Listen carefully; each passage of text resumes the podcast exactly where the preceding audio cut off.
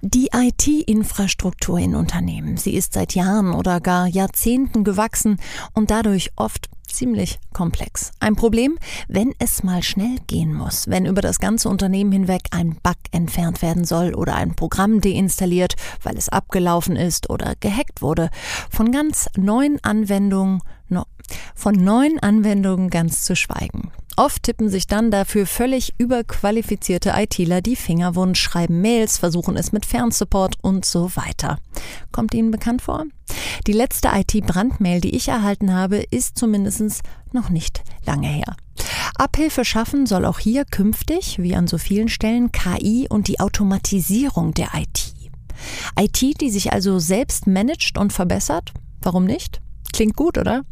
Was dahinter steckt und wo Chancen und Fallstrecke liegen, das hören wir heute. Und dazu begrüße ich meine zwei Gäste. So klingt Wirtschaft Deep Dive. Themen im Tiefenrausch der Themenpodcast der Solutions bei Handelsblatt Media Group. Mein Name ist Jessica Springfeld und ich freue mich auf Stefan Tübinger, CTO bei der Concat AG und Götz Rieger, Principal Solution Architect bei Red Hat. Einen schönen guten Morgen. Guten Morgen. Hallo Jessica. Starten wir erstmal ganz basic. Wenn wir über Automatisierung sprechen, über was reden wir dann genau? Ist das bereits die automatische Antwortmail, die wir alle so fleißig rausgesendet haben ähm, während der Winterferien? Oder ähm, ist das direkt breiter zu spannen, Götz? Man könnte natürlich philosophisch dran gehen und das den Bogen so weit spannen, aber in dem Bereich, in dem wir hier unterwegs sind, ähm, reden wir natürlich über Automatisierung in der IT und da in erster Linie natürlich mehr im Hintergrund Backend-Systeme. Was einem da unterkommen wird, ist erstmal IT-Automation im Sinne von ähm, Infrastrukturautomatisierung. Im generellen Sinne mit welchem Tool auch immer. Das heißt, von der ähm, von der Provisionierung von Servern, von Storage, von Netzwerksystemen, von virtuellen Maschinen bis hoch zum Testen und ähm, Ausrollen von neuen Softwareversionen. Das ist eigentlich das, was wir so unter IT-Automatisierung verstehen und ich denke, wo wir auch heute drüber reden werden. Zwei Sachen will ich trotzdem noch erwähnen, weil das kommt in dem gleichen, in dem gleichen Bereich dann auch immer ziemlich schnell hoch als Thema. Das eine läuft so unter dem, unter dem Kürzel RPA, Robotic Process Automation. Das ist eigentlich Spezialsoftware, ähm, die dafür benutzt wird, dass Menschen, die einfach sonst mit Software interagieren, sei es durch ähm, Kommandozeilen-Tools oder sei es durch, ähm, naja, im Windows-Bereich, nein, ich sage das nochmal. Also Menschen, die mit Software interagieren, ähm, und die das halt automatisieren. Das sind im Prinzip kleine Roboter, Software-Roboter, Bots, die man damit erstellen kann, die halt dann, ich sag mal, das, das Klicken und das Verschieben und das äh, Bewegen von Daten automatisieren können. Das ist in vielen Bereichen relativ wichtig, wenn man Systeme miteinander integrieren möchte. Und dann kriegt man noch das Schlagwort BPA oder das Kürzel, häufig mal dann um die Ohren gehauen im Internet. Ähm, das bedeutet dann Business Process Automation und das ist ein bisschen global galaktischer. Das bezieht sich tatsächlich ähm, auf einem höheren Level auf die Automatisierung von Geschäftsprozessen, Unternehmensabläufen, was natürlich dann dahinter auch wieder häufig äh, durchgeführt wird, indem Automatisierungen äh, in der Infrastruktur angestoßen werden. Das heißt, das sind die drei Bereiche, die man so findet und für uns äh, geht es hier erstmal um eben Infrastrukturautomatisierung, IT-Automatisierung, ähm, Software-Deployment-Automatisierung als, als Basis eigentlich von allem anderen auch. Götz, du arbeitest mit ganz vielen Unternehmen, mit ganz vielen Kunden. Warum kommen die mit dem Wunsch auf dich zu, okay, wir möchten unsere IT automatisieren? Was sind da so die Top-Punkte, die immer wieder auftauchen? Ich meine, in der Industrie gibt es das natürlich sowieso schon immer. Ne? Man denkt ja auch nur an Fließbänder, Fertigungsstraßen, Henry Ford. Was das Ganze halt beschleunigt hat, ist einmal die Einführung der Virtualisierung. So schon her, sagen wir mal 2005, 2006 auf x86-Systemen. Und ähm, jetzt vermehrt natürlich auch das äh, Aufkommen der ganzen Cloud-Technologien, der, der Public Cloud-Provider, die halt eine ganz andere Art von IT-Betrieb überhaupt erstmal ermöglichen. Und das Ganze wurde nochmal massiv beschleunigt, muss man einfach sagen, so von der, von der Covid-Pandemie für Unternehmen, die schon länger darüber nachdenken, in die digitale Transformation zu gehen und ähm, immer mehr Abläufe zu digitalisieren, die Mehrwerte zu heben, die so Riesen wie Amazon meinetwegen vormachen, ähm, auf einmal sehen, okay, jetzt sollte es vielleicht viel schneller gehen. Eigentlich haben wir vielleicht ein bisschen weniger Budget für unseren IT-Betrieb, aber eigentlich wollen wir aber damit mehr liefern. Und das heißt, das war jetzt die Beschleunigung, dass Unternehmen kommen und sagen, oh, wir müssen ja jetzt echt mal zur Sache kommen, wir müssen ja wirklich in die Automatisierung tiefer einsteigen, dass man halt realisiert, da sind viele Mehrwerte zu heben. Das hat man schon über Jahre realisiert ähm, und das einfach jetzt wirklich noch beschleunigt wird. Stefan, du wiederum berätst dann ganz konkret, wie das aussehen kann. Sind das dieselben Gründe, die Götz gerade aufgeführt hat, oder geht es dann doch eher um so betriebswirtschaftliche Kennzahlen wie eben Budget einsparen oder auch Fachkräftemangel? Also ich denke, all das, was äh, Götz gesagt hat, ist natürlich mit der Treiber und der Grund, aber ein wesentliches Element wird immer sein, dass man natürlich auch Wirtschaftlichkeit, Effizienz und auch natürlich das Problem Fachkräftemangel äh, hier mit im Blick hat. Äh, vor allem, weil man natürlich durch Automatisierung auch wiederum Ressourcen frei bekommt, die sich dann um höherwertige Dienste im Rahmen der Digitalisierungsprojekte kümmern können. Und standardisierte Aufgaben können tatsächlich ja dann auch sehr einfach äh, automatisiert und vor allem auch reproduzierbar gemacht werden. Wir haben es gerade immer so ein bisschen rausgehört. Hinter dem Wunsch, die IT zu automatisieren, steht auch ein drängendes Problem, nämlich der Fachkräftemangel. Ist dieser in Deutschland und in der IT wirklich so schlimm, wie alle sagen? Unsere Infobox klärt auf.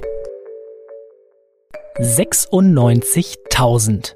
So viele offene IT-Stellen meldet der Branchenverband Bitkom zu Beginn dieses Jahres. Das sind 12 Prozent mehr als im Vorjahr. Besonders händeringend gesucht SoftwareentwicklerInnen. Vier von zehn Unternehmen haben hier Stellen ausgeschrieben. Auf der Liste der meistgesuchten Folgen IT-ProjektmanagerInnen und IT-AdministratorInnen. Auf dem Vormarsch ist auch die Suche nach Data Scientists. Ein recht junger Beruf, jedoch bereits von 7% der befragten Unternehmen erfolglos gesucht. Doch warum dieser große Mangel? Inzwischen ist allgemein bekannt, dass hier hohe Gehälter locken. Und tatsächlich arbeiten auch seit Jahren immer mehr Menschen in der IT-Branche. Laut Statista waren es 2020 rund eine Million. Trotzdem wächst in unserer immer digitalisierteren Welt der Bedarf schlicht schneller als die Zahl der Absolventinnen. Mögliche Lösungen mehr Frauen ansprechen, mehr ausländische IT-Expertinnen anwerben und passend zum Thema die Möglichkeiten der IT-Automation nutzen. Deswegen lass uns nochmal äh, ganz konkret werden. Das heißt, ähm, ich weiß nicht, ich sage jetzt einfach mal, ich bin ein Logistikunternehmen, habe vielleicht das Problem, okay, bei mir in der IT sitzen jetzt eben ähm, nicht äh, zehn Leute, sondern wir haben auf dem Markt nur irgendwie fünf gefunden ähm, und überlege dann, okay, wie kann ich den Arbeit abnehmen, wie kann ich trotz allem ähm, ganz vorne mit dabei sein, wenn es um Neuerungen geht. Was sind dann so klassische Sachen, die man automatisieren kann und die, wo du jetzt oft noch beobachtest, dass die noch in Anführungsstrichen händisch gemacht werden von IT-Lern? Konkretes Beispiel, stell dir vor, ein Unternehmen hat äh, im Backend also mehrere Server, also zentrale Ressourcen, die Applikationen bereitstellen oder Desktops für User bereitstellen, was auch immer. Also zentrale äh, Server, zentrale Infrastruktur findest, findest du heute in jedem Unternehmen. Das kann in der Private Cloud sein, ganz genauso wie auch in einer, in einer Public Cloud. Und jetzt gibt es immer mal wieder natürlich von den Herstellern der äh, Software-Applikationen oder auch der Betriebssystemhersteller äh, Updates, neue Patches, also Verbesserungen oder Fehlerbehebungen, äh, bis hin zu Security Fixes. Und jetzt gibt es im Unternehmen eine Vielzahl von Servern und äh, die müssten sonst einzeln angefasst werden, um diese Security Fixes und Patches einzuspielen. Dann kann man das sehr einfach über eine entsprechende äh, sag ich mal, Automatisierung an der Stelle tun und äh, mit entsprechenden Abhängigkeiten, mit automatisierten Rollback-Verfahren sollte sowas schiefgehen. Ähm, also das lässt sich hoch automatisieren und äh, standardisieren und natürlich dann auch äh, in ganz kurzer Zeit ausrollen, weil gerade wenn es um Security-Patches in dem Fall geht, dann spielt Zeit ja eine ganz, ganz entscheidende Rolle. Je schneller ich die Lücken und die Verwundbarkeiten auf den Systemen schließen kann, umso schneller habe ich wieder ein Security-Level erreicht, um hier, sage ich mal, meine, meiner Compliance, meiner Informationssicherheit etc. auch gerecht zu werden. Welche Branche ähm, beobachtet ihr beide denn, Götz, vielleicht du? Ähm, wer ist denn da ganz vorne mit dabei, wenn es eben um die Automatisierung der IT geht? Und welche Bereiche hängen da noch so ein bisschen hinterher, Götz? Naja, das, das kann man schon sagen, dass die großen Unternehmen sich ein bisschen leichter tun, weil sie einfach einen größeren IT-Betrieb haben, vielleicht auch eher die Ressourcen dafür bereitstellen können, als ich sage mal jetzt ein kleinerer Mittelstand, der aber genauso Mehrwerte heben könnte davon.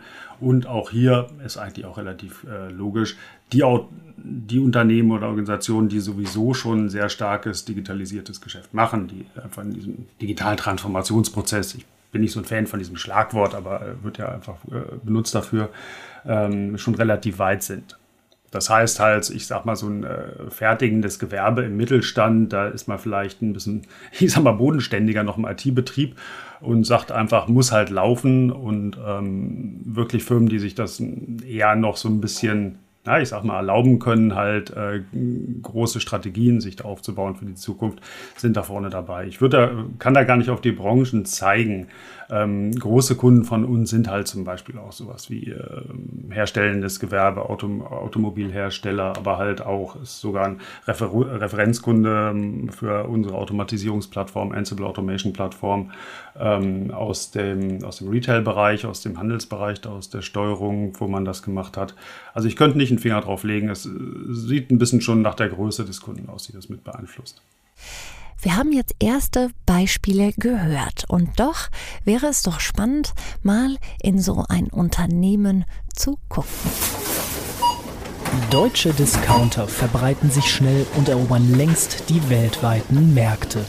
In manchen Regionen entstehen so über 200 neue Filialen innerhalb eines Jahres.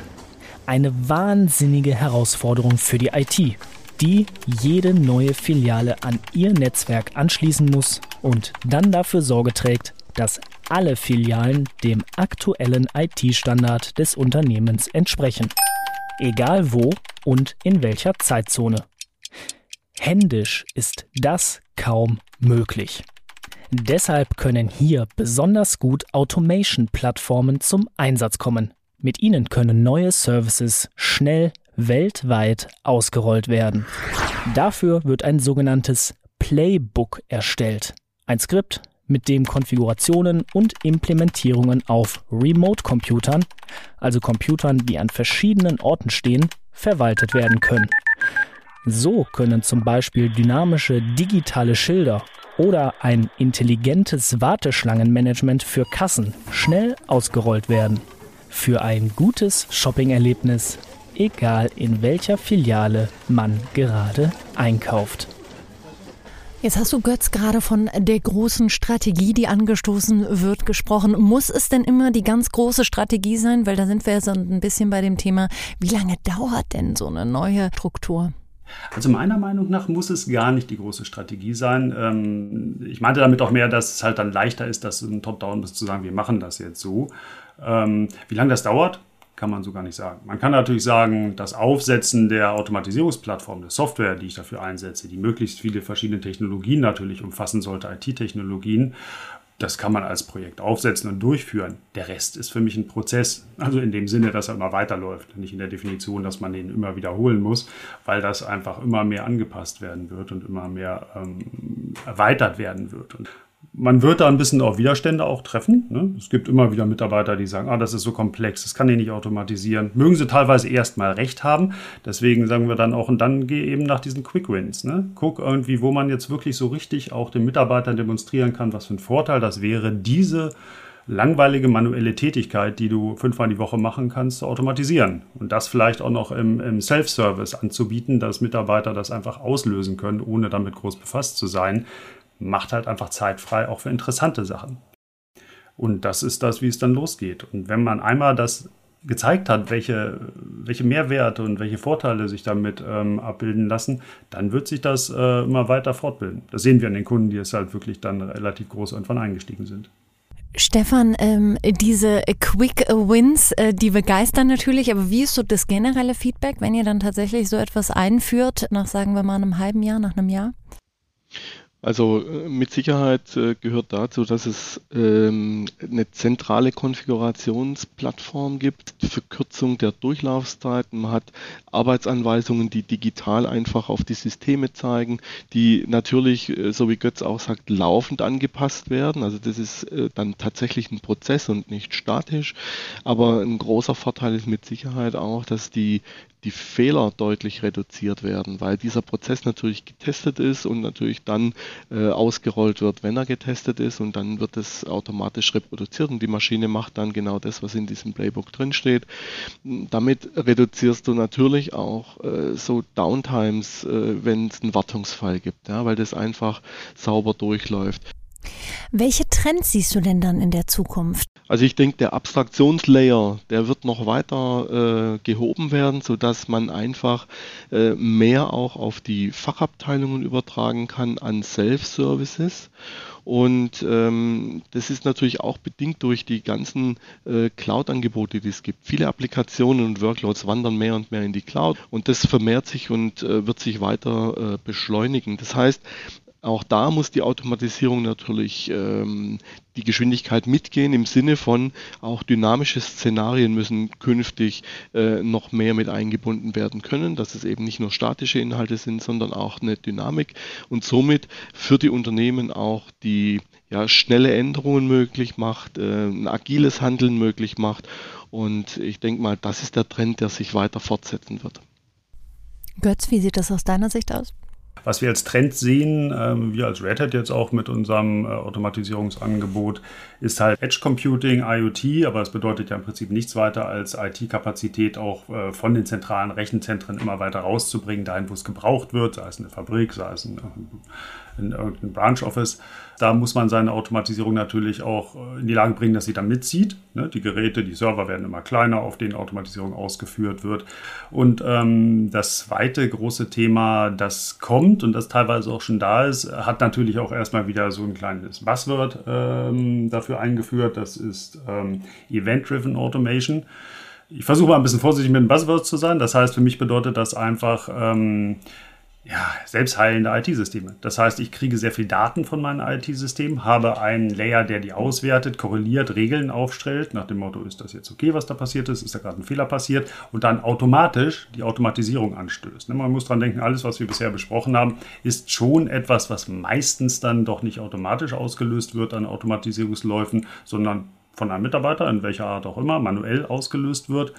Und diese, diese, diese Closed Loop, die da entstehen könnte, indem man sozusagen den IT-Betrieb sehr äh, automatisch beobachtet, auswertet, was passiert und dann entsprechende Automatisierungsläufe, um zum Beispiel einen Bug zu beheben, um Systeme zu patchen, äh, um, um eine virtuelle Maschine neu zu deployen, das automatisieren lässt. Und das ist das, was eigentlich alle Hersteller gerade na, über dem Horizont schon drüber gerade sehen, was kommt. Keine Downtimes mehr, keine Abstürze, am besten auch keine Hackerangriffe. IT-Automation soll es künftig möglich machen, dass immer alle im Unternehmen auf dem neuesten und sichersten IT-Stand sind. Zu wünschen wäre es uns ähm, und ich danke euch beiden für diese äh, spannenden Einblicke und Ihnen, liebe Zuhörer, fürs Zuhören. So klingt Wirtschaft Deep Dive der Themenpodcast der Solutions bei Handelsblatt Media Group. Abonnieren Sie.